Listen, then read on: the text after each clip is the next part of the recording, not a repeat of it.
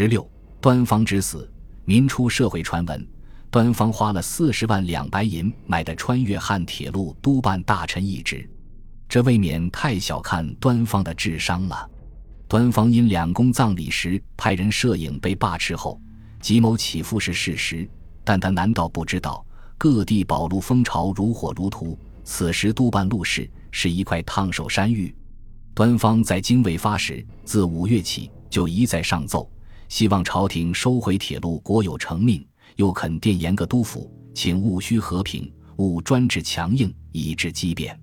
六月二十九日，拖延已久的端大臣队伍终于离开北京。因为怀着极大的依据之情，端方走走停停，还跑去张德环上跟袁世凯商榷要政，而且他还对记者说：“此去如无妥善办法，即你辞职，跟四川袍哥一样。”端方也在铺后路。本来自北京到武汉的火车只需一日，端方生生拖到七月四日才到武汉。据《申报》报道，湖北各官员从端方上月中旬放风说要出京，就屡屡相约往大直门车站迎接，结果屡屡扑空，大概一共白跑了十来次，人人把端方恨得要死。在武汉的两个月，端方确实竭尽所能。希望在朝廷国有的定策与铁路商办的民意之间寻找一条折中之路，比如他曾派下寿田返京与邮传部商议，是否将川汉铁路四川段宜昌京万县、重庆至成都的原有路线，改为由潼关京川北保宁府达成都，宁愿从陕西境内绕一下，这样可以朝廷、申民分别筑路，既满足民意，又不失政府尊严。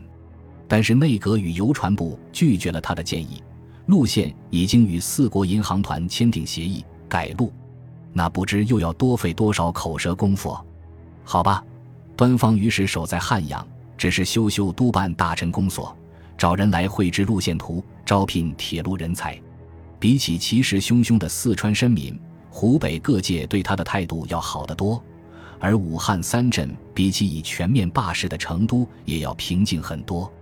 而且，他的儿女亲家袁世凯早有信来，要端方在陆朝平息之前，宜先驻汉阳，分头委员勘察，步步为营。后世史家说，如果端方按此行事，纵然在武汉碰上了辛亥首义，多半也不会身首异处。毕竟瑞邓、张彪诸多湖北大员一个都没有死。然而赵二丰搞出了成都血案，朝廷严令端方入川查办。端方回奏立辞，朝廷在严令，怕川人武力暴动，给你兵队，而且派楚同号军舰护送入川，看你还有什么借口？端方几乎每停一处地方，都要向内阁或盛宣怀发电，探苦经，找后路，巴不得停在宜昌，停在夔州，停在万县，停在重庆，等陆朝出个结果再说。然而朝廷并没有放过他，不仅连番催促。甚至在武昌事变之后，于十一月六日谕令端方署理四川总督，将整个四川的重担都压在了他身上。不过，由于武昌事变后电报不通，端方至死也不知道自己又当了一回制台大人。有史料显示，在知道武昌事变、湖北独立的消息，又有流言传说北京失陷、宣统逃亡之后。端方却曾认真考虑过自己在大变动的四川中的位置。他认为赵尔丰已经失去民心，朝廷又无力控制西陲。按照武昌推举黎元洪的潜力，他是否也可以被推举为四川总督，甚至四川独立后的军政府首脑？他曾派刘师培等人潜入成都探听消息，但回音很不乐观。据说赵尔丰已经做好准备。端方一到成都，就会被软禁起来，连地方都预备好了。端方更不肯往前走了，而且入川以来，沿路补给相当困难。端方家丁日后回忆说，沿途饮食并无菜蔬可食，每饭只有白饭咸菜。沿途所住之房，即系养猪堆粪之屋，及钦差驿系此等之房。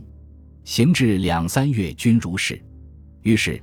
命运将端方送到了资州，也留在了资州。资州离重庆六百多里，距成都四百里，可进可退，而且地面安静，似乎没有自立军活动，比一路上的滋扰不宁好得多。端方就此住了下来。他一路走来，每到一处即鸣锣集众，寻一处宽敞庙所，派六弟端景前往演说，表示对所有匪徒均不带兵剿赶，愿自行解散者发予盘费，优给奖励。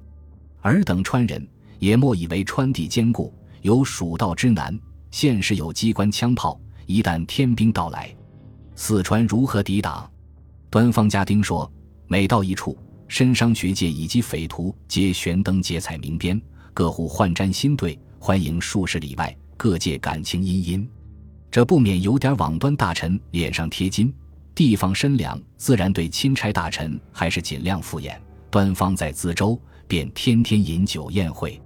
但群情激昂的四川，如何会因端方片言便解难区分？端方在重庆通衢，便贴六言安民告示。方便不识字者听人诵读，就被人在每句后面都加了注解。普罗九人释放未必，田州王绕参办应该，尔等迫切请求，何曾？天恩果如尔愿，放屁！良民各自归家，做梦！匪徒从速解散，不能。倘有持械抗拒，一定官兵痛脚莫怨，请来。不管怎么说，端方绝非满人中的顽固派。川人中也颇有对这位主府不主角的钦差大臣有好感者，成都方面甚至传来虽经宣布独立，仍复预备欢迎的消息。这里的吊诡之处在于，如果端方身处大城市，无论武汉、重庆还是成都，他都很可能不死；唯独在淄州，没有外敌的压迫，但本地也没有弹压支援的力量。端方的命运完全掌握在他从武昌带来的新军第八镇部队一营手中。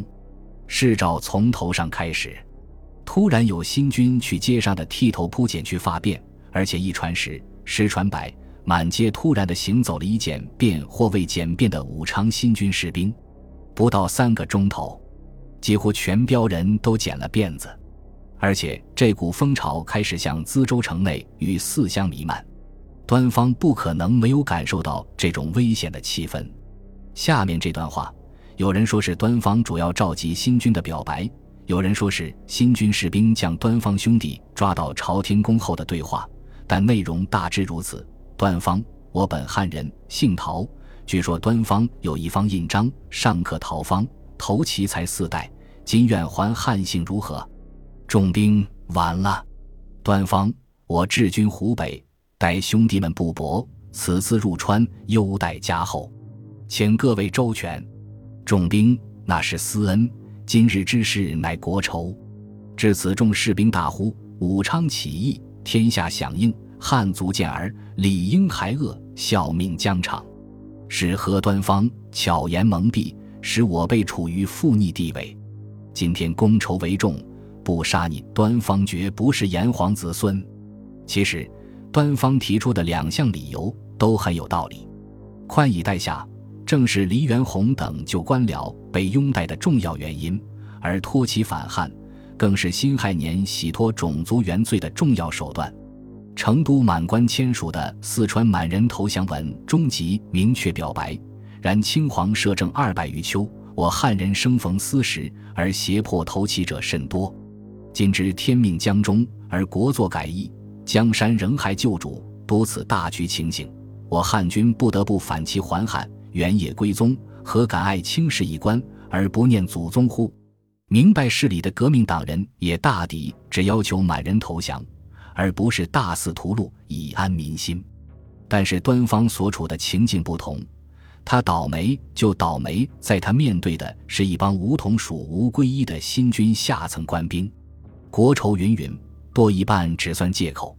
从最后士兵的大呼可以看出，这支军队立志要返回武汉参加起义。但当此乱世，如何能稳固新军们起义的决心？如何能保证本标千余人的团结？如何能取得武昌方面的信任？领头的同盟会、共进会成员，必然要借端方这个钦差大臣的人头，当一颗定心丹，也做一张投名状。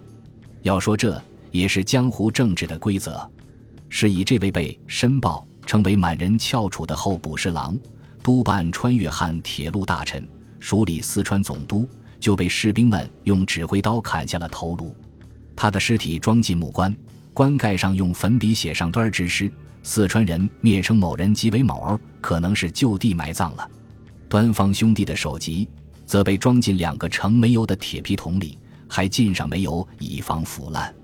新军次臣即开拔回武昌，沿途每经一地，都将端方兄弟的首级示众。那些身伤民众看见半个多月前还路过这里，并向他们宣讲清廷德音的两位端大人。而今身首异处，浸透煤油的头颅在空中摇晃，不知会作何感想。本集播放完毕，感谢您的收听，喜欢请订阅加关注，主页有更多精彩内容。